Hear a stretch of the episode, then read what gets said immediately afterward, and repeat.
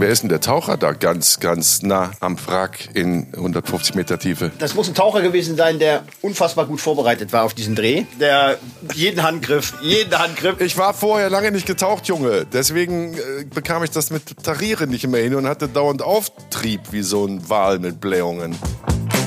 Ja, ich wurde ja oft gefragt, äh, Mensch, du bist da so viel rumgereist. Was ist denn so das spannendste, exotischste, was du jemals gesehen hast? Welches Land? Und dann bin ich ja schon vor 30 Jahren auf Papua-Neuguinea gestoßen. Da war ich ja schon mal vorher, als ich noch zur See gefahren bin und wir da Kaffee geladen haben. Das hört sich mal an, als würdest du Captain Blaubeer-Geschichten erzählen, ne? Und irgendwann gucke ich mir diesen beschissenen Film an, High Alarm auf Mallorca und lese im Abspann Drehbuch Don Schubert. Da habe ich den angeschrieben, sage, ist das dein Werk? Sagt er, ja, das ist mein erstes Drehbuch gewesen.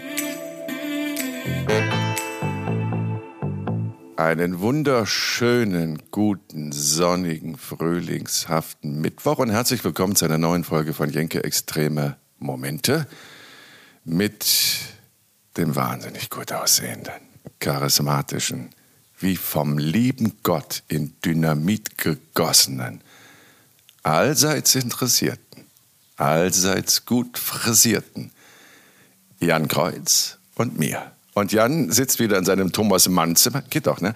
Sitzt wieder in seinem Thomas Mann Zimmer. Woran arbeitet er? Mario und der Zauberberg Teil 2, Buddenbrooks Teil 2, Tonio Ja, ja. Kröger Teil 2. Ja, ja. Ich, ich, ja, ich scheiß dich gleichzeitig. zu mit meinem Wissen über Thomas Alle Mann. gleich- Merkst ja, du genau, das gerade? Genau, und, sagt, sagt mir alles gar nichts. Ja, halt's Maul. ähm, nein, ich habe mich für das heutige Thema ein bisschen vorbereitet. Und, ähm, haben wir ein Thema heute? ja, wir haben ein Thema, was wir schon äh, ein paar Mal angehen wollten, aber immer wieder verschoben haben.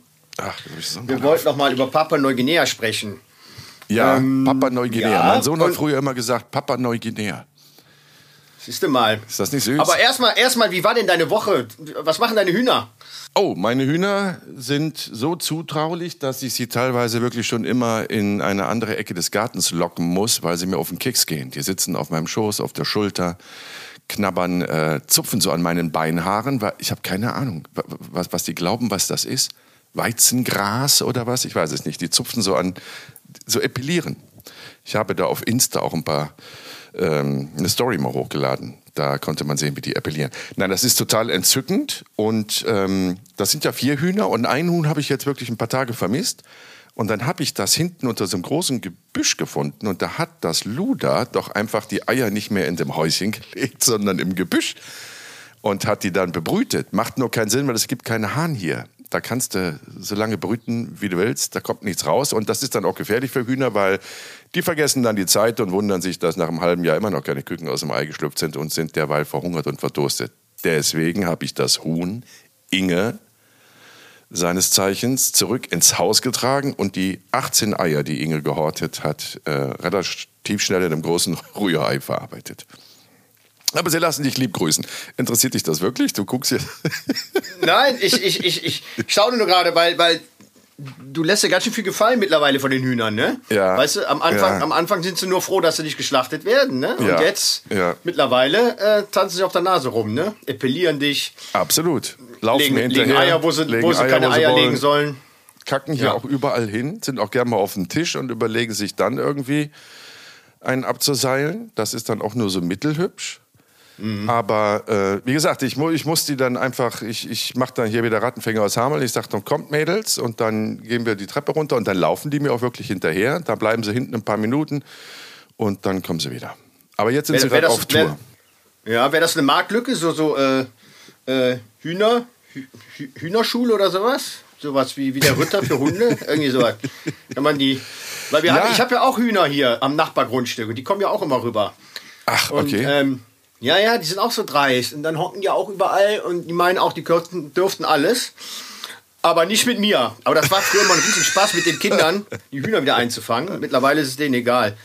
Vielleicht schießen sie mal einen Fußball hinterher, aber nee, nee, die. Ja, diese, ich, ich, ich, ich habe ja hinten so einen kleinen Gemüsegarten angelegt. Ne? Da habe ich so Auberginen, Zucchini, Gurken, Tomate, Melonen. Was habe ich denn noch? Bohnen, Chili, ach egal. So, pass auf. Und alles wirklich liebevoll angelegt und das hatte die ersten Triebe und das ist wundervoll. Und da bin ich ein paar Tage nicht hingegangen und dann habe ich irgendwann mal geguckt und denkt, was machen denn die Hühner da in dem Garten? Da haben die alle Blätter abgefressen von meinem frisch gepflanzten Zeugs. Da habe ich einen Gartenschlauch genommen und habe natürlich mit dem Gartenschlauch erstmal bedrohlich in deren Richtung, so leicht gesprüht. Da haben sie sich totgelacht drüber. Dann habe ich den Strahl ein bisschen erhöht. Dann sind sie weggelaufen. Dann habe ich ja auch gedacht, das war jetzt, das war eine Lektion. Da werden die nie wieder hinmarschieren. Und ich habe das Wasser gerade abgestellt. Da waren die schon wieder im Garten. Die nehme ich überhaupt nicht ernst. Jetzt habe ich einen, Nee, einen kleinen Zaun davor gemacht und jetzt klappt's. Ja, Hühnerschule ist vor- eine gute Idee. Ja, ist eine ja gute aber Idee. denk mal drüber nach. Ich habe ich hab vor drei Tagen noch Elche gesehen in freier Wildbahn. Elche? Im, äh, Elche. Moose. Elche. Moose, sagt man ja. Ein Elch. Äh. Moose, Moose, äh, im American English. Äh, ja, im Rocky, Rocky Mountains Nationalpark stand da Pflaumenmus? plötzlich äh, vor mir. Und ich wurde gewarnt von dem Wildhüter. Das sind sehr aggressive Tiere. Wusstest du das? Elche? Elche? Elch, Ja, das wusste. Elche, Elche Ja. mit drei Ä Ja. sind äh, verwandt mit dem äh, Tiger, bengalischen Tiger. Nein, mit dem Nilpferd. Ach, du Ja. machst doch Witze. Nein, nein, wirklich. Hat der, hat der, hat der ist doch nicht mit der Nilpferd verwandt. Ist mit dem Nilpferd verwandt. Und, Bei wie vielen ähm, Ecken denn, Junge? Wir sind alle mit dem Nilpferd verwandt, wenn man, wenn man um genügend Ecken herumblickt. Das hat der gesagt, hier der, der Wildhüter. Und, ähm, und zwar, wir wissen ja alle, dass die äh, ja, Nilpferde die gefährlichsten Tiere in Afrika sind. Ne? Die meisten, meisten Toten äh, mit Kontakt mit Wildtieren äh, sterben äh, bei Nilpferdattacken. Ne? Also die sind, Die die meisten sind Toten wirklich sterben bei Nilpferdattacken. Ja, ja, ich weiß, äh, nein, die, die, die, wie nennt man das? Die Die, die meisten ist mehr, mehr als mit einer Schlange gebissen. Ja? Elch. als, als wie mit einer Schlange.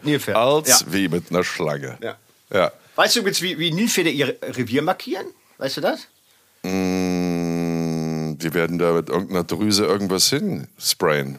Ja, aber nicht einfach nur so. Sprayen, Sprayen ist, schon, ist schon fast richtig. Die ähm, machen Flitzekacke und dann drehen die mit dem Schwänzchen hinten, wie so ein, mit so einem Hubschrauber. Ach. Und dadurch äh, sprüht das überall rum. ist Und damit, äh, ja, wenn du in Köln mal im Zoo bist, Ja. ähm, dann, dann sind Warnschilder auch. Achtung, Nilpferde Nilpferdscheiße. könnte, könnte Revier markieren. Und das- ja, das, das hast- für, für Kika haben wir das mal gedreht, ja. Sehr interessant. Genau. Sag mal, und du hast Nilpferde jetzt in, äh, wo hast du denn deine Elche gesehen? Wo war das? Die Elche im, äh, im Rocky Mountains National Park. Und da gibt es Da war Nilpferde? ich ja noch. Elche gibt's da, Elche. Aber du hast doch von. Nilpferden erzählt. Also du hast die Ja, die sind verwandt. 125.000 Und, und die. Elche sind auch sehr aggressiv. Die Wild- werden die aggressivsten Tiere. okay.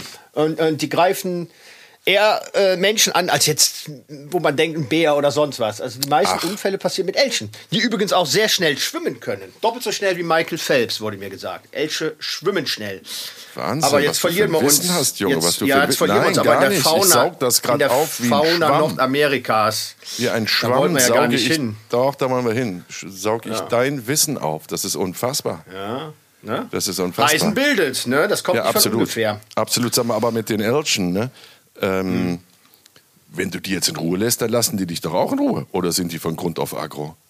Die sind von Grund auf aggro, wurde mir gesagt. Also ein Elch kann auch mal ohne Grund einfach mal äh, aggro werden und, und die eine verpassen. Man muss sehr aufpassen, wenn man auf einen Elch trifft. Ne? Gut, das also, passiert ja relativ selten in unseren Gefilden, aber ich weiß, was du meinst. Ja.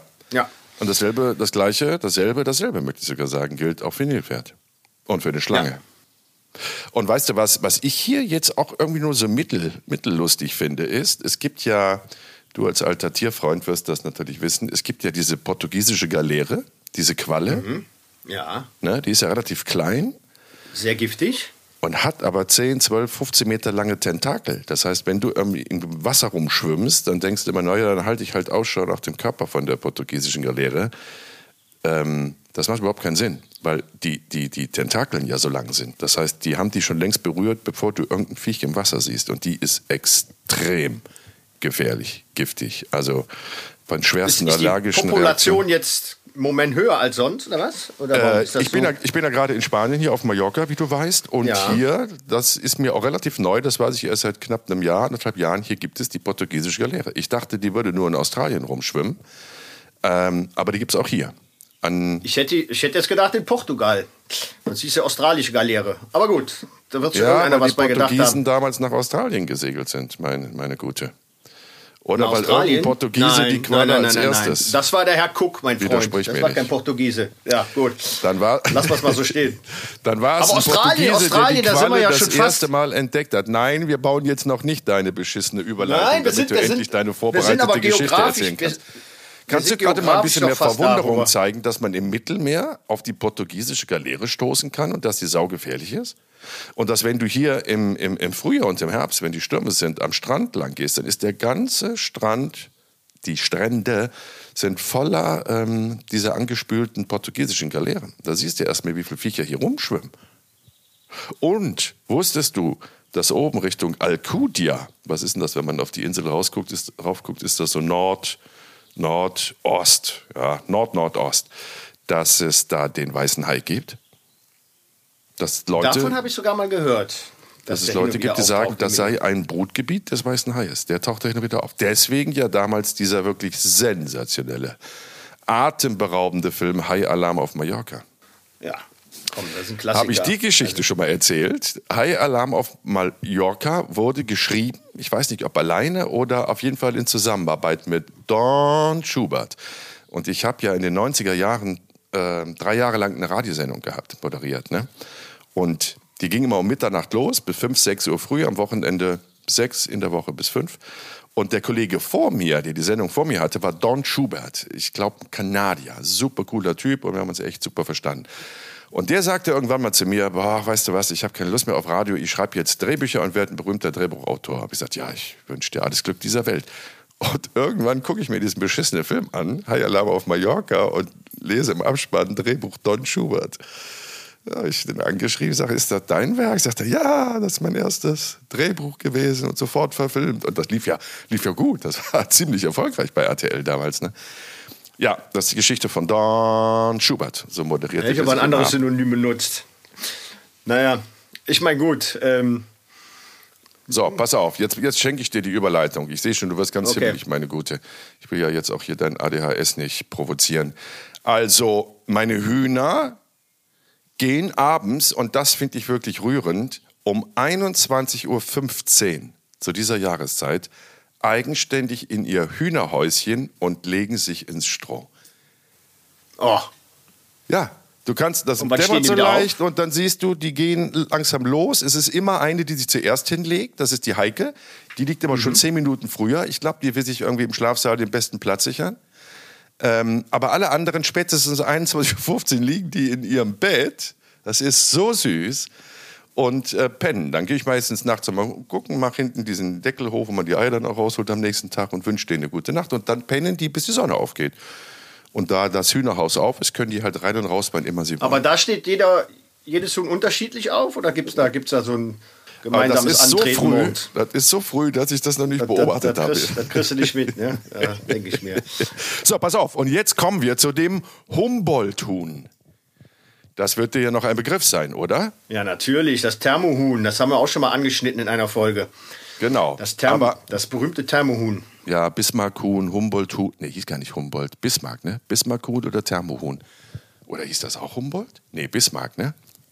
Also wenn dann eher Bismarck, weil es ja, äh, oben auch am Bismarck-Archipel Genau. gebrütet hat. So, jetzt Was? hast du deine Überleitung. Warum heißt das Bismarck-Archipel? Ja. Ne, weil es, weil es äh, äh, früher äh, mal deutsche Kolonie war. Der Norden Papua-Neuguineas. Ah, jetzt sind wir in Ähm, Papua der. Süden, der Süden äh, war englisches Mandatsgebiet und oben die Ecke war deutsch. Links die andere Seite, Irian Jaya, haben sich die Holländer geschnappt. Genau, nur so viel dazu, weil äh, da haben wir ja auch was zu gedreht, ne, zu den Hinterlassenschaften der deutschen Kolonialherren. Ähm, unser Deutsch, haben wir auch schon mal erzählt. Ja, Papua-Neuguinea, ne? Warum sind wir denn überhaupt nach Papua-Neuguinea? Erzähl doch mal. Oder willst du erst eine Kippe drehen?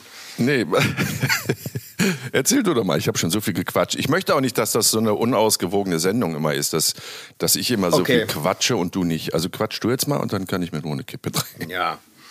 Ja, Papua-Neuguinea war ein Teil unserer drei Folgen äh, Difficult Destinations. Äh, ja, Länder zu bereisen, die man sonst nicht unbedingt mit dem TUI-Flieger ansteuert. Und dazu gehörte auch Papua-Neuguinea. Und ähm, ja, ich wurde ja oft gefragt, äh, Mensch, du bist da so viel rumgereist. Was ist denn so das spannendste, exotischste, was du jemals gesehen hast? Welches Land? Und dann bin ich ja schon vor 30 Jahren auf Papua-Neuguinea gestoßen. Da war ich ja schon mal vorher, als ich noch zur See gefahren bin und wir da Kaffee geladen haben. Das hört sich mal an, als würdest du Captain Blaubeer-Geschichten erzählen. Ne? aber, aber so war's. Und, äh, und da haben wir äh, äh, in Lahe gelegen und wir hatten lange Liegezeiten, weil es da keine Containerbrücken gab. Und dann wollte ich mal das Land erkunden und bin dann mit dem Bus einfach mal so weit gefahren, wie es ging. Und habe festgestellt, das war nicht wirklich weit. Nach zehn Kilometern war Schluss und dann war da einfach nur noch dicker Busch. Und das ist wirklich, ähm, wenn man überlegt, dass Papua-Neuguinea, ich glaube, zweimal so groß ist wie Deutschland und die zweitgrößte Insel übrigens ist nach Grönland, habe ich mal gehört. Ähm, ja, sehr unentschlossen, ähm, viel, viel unerforschte Gebiete. Und dann wollten wir zumindest mal einen Teil davon bereisen. Das haben wir dann getan. War das jetzt? Du hattest den Satz angefangen mit, dass du immer Ja. wieder gefragt wirst, was jetzt wirklich die abenteuerlichste Region war, die du je besucht hast. War das Papua-Neuguinea? Für Das ist auf jeden Fall in der, in der Top 3 äh, sicherlich anzusiedeln. Ja. Das würde ich schon sagen.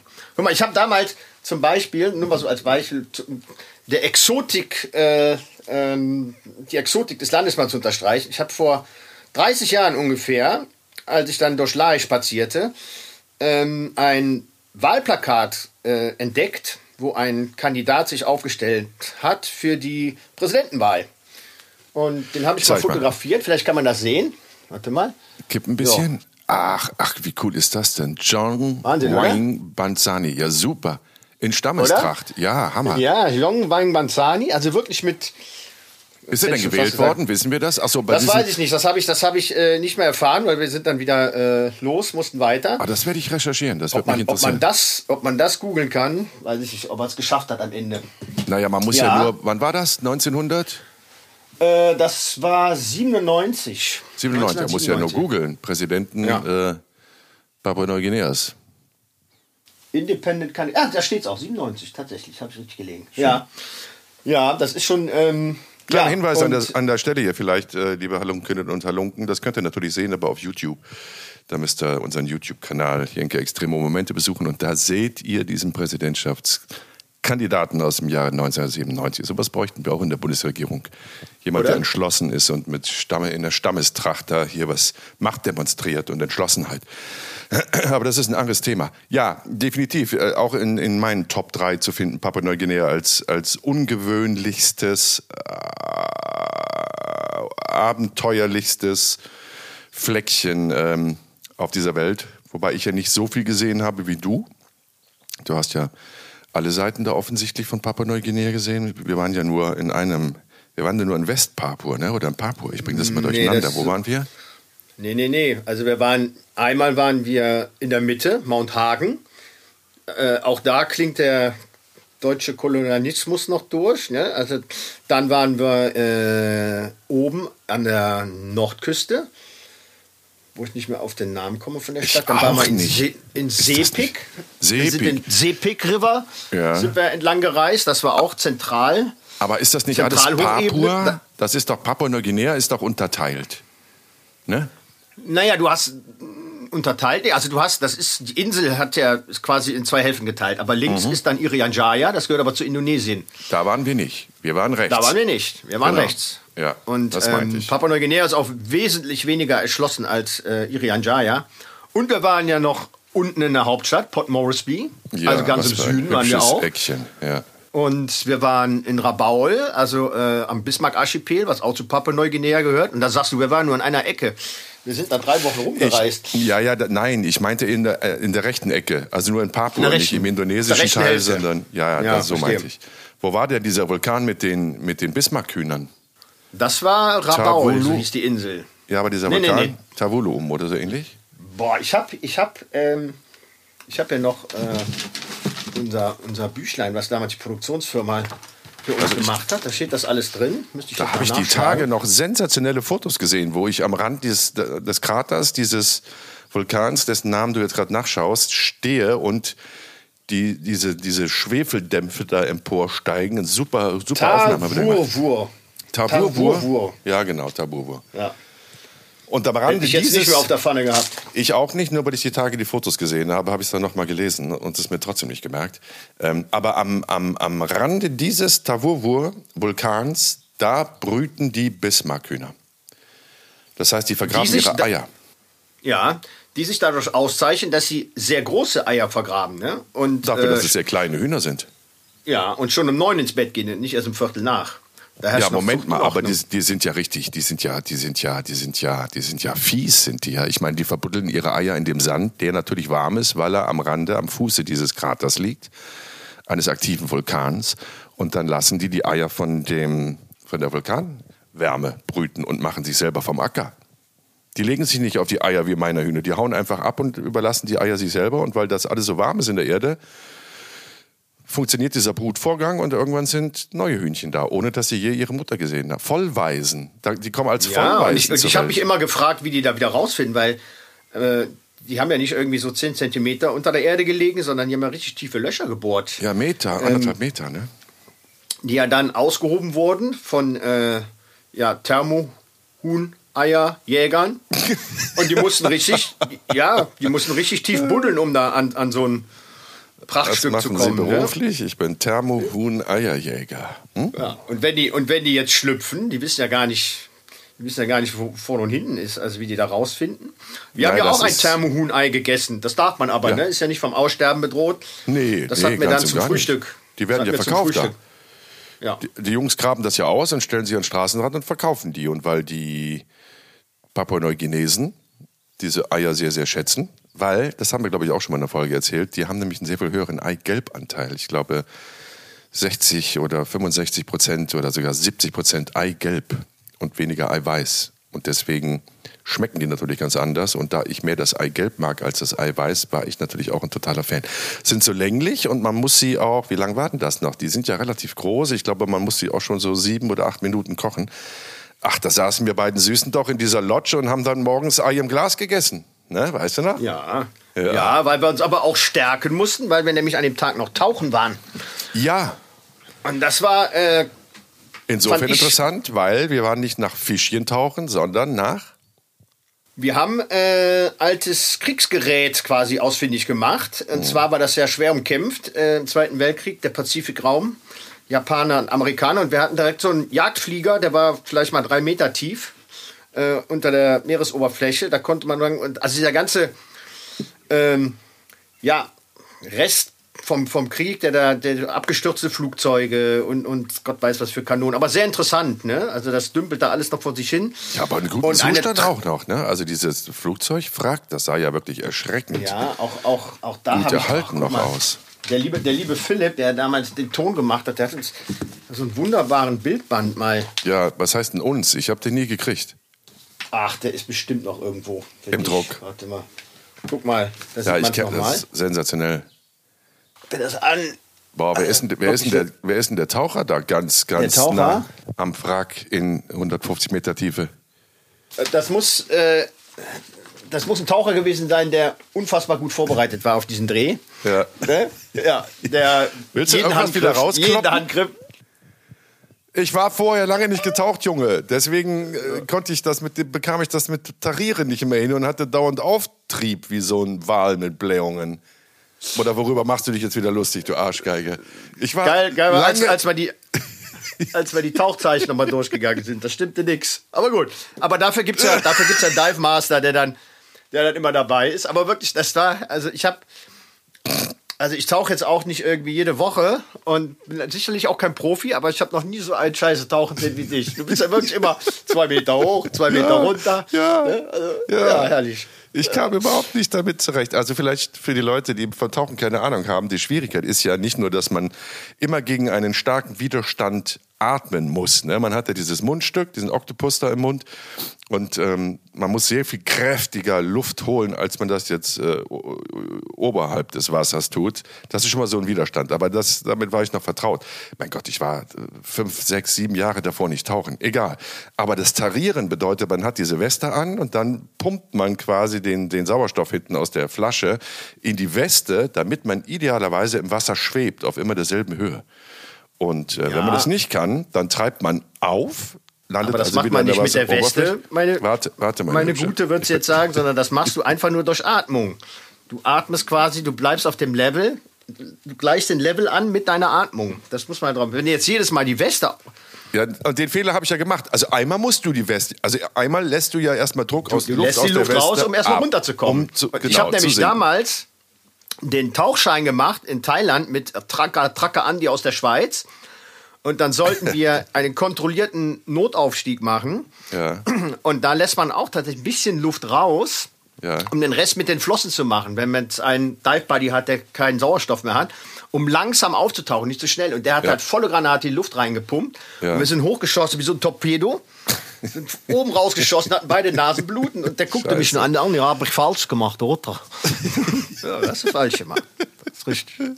So, also, aber jetzt nur, um das nochmal auch für mich und all die anderen, die jetzt im Sommer noch den Tauchschein machen wollen in äh, Thailand oder in Leverkusen im Hittorfsee. Erst Luft ablassen in der Weste, dann geht man quasi runter. Und dann in der Höhe, in der man sich jetzt beim Tauchen, zum Tauchen aufhalten will, ähm, bleibt man dann nur, indem man das mit der Atmung reguliert? Ja. Ich habe dann immer wieder ein bisschen mehr Luft rein und ein klein bisschen höher und das war natürlich zu viel. Das reagiert ja Ah. alles zeitverzögert. Das war der Fehler. Warum hast du mir das eigentlich nicht vor Ort gesagt? Ich hab's dir gesagt, du hast mich nicht gehört da unten. Ja, das unter Wasser habe ich dich so schlecht verstanden.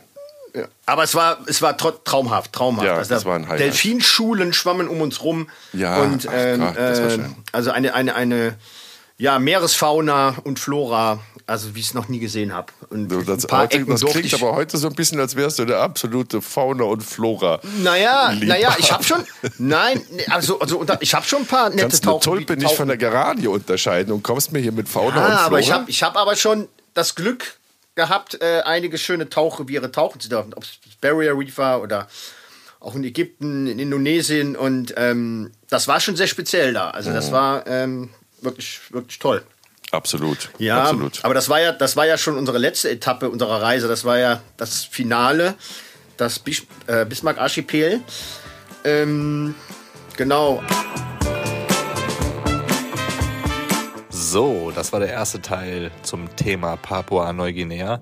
Wir haben uns dazu entschieden, diesen Podcast in zwei Teile zu teilen, weil wir es leider aus produktionellen Gründen nicht hinbekommen würden, für nächsten Mittwoch eine Folge aufzuzeichnen. Deswegen haben wir uns gedacht, dass wir einfach diese Folge in zwei Teile teilen und euch zwei Folgen servieren, anstatt nur eine. Und dann müsst ihr in der Woche warten. So müsst ihr keine Woche warten und bekommt einfach jede Woche eine etwas kleinere Portion, aber die ist auch lecker. Deswegen an dieser Stelle ein dickes Danke an euch fürs Reinhören und bis nächsten Mittwoch.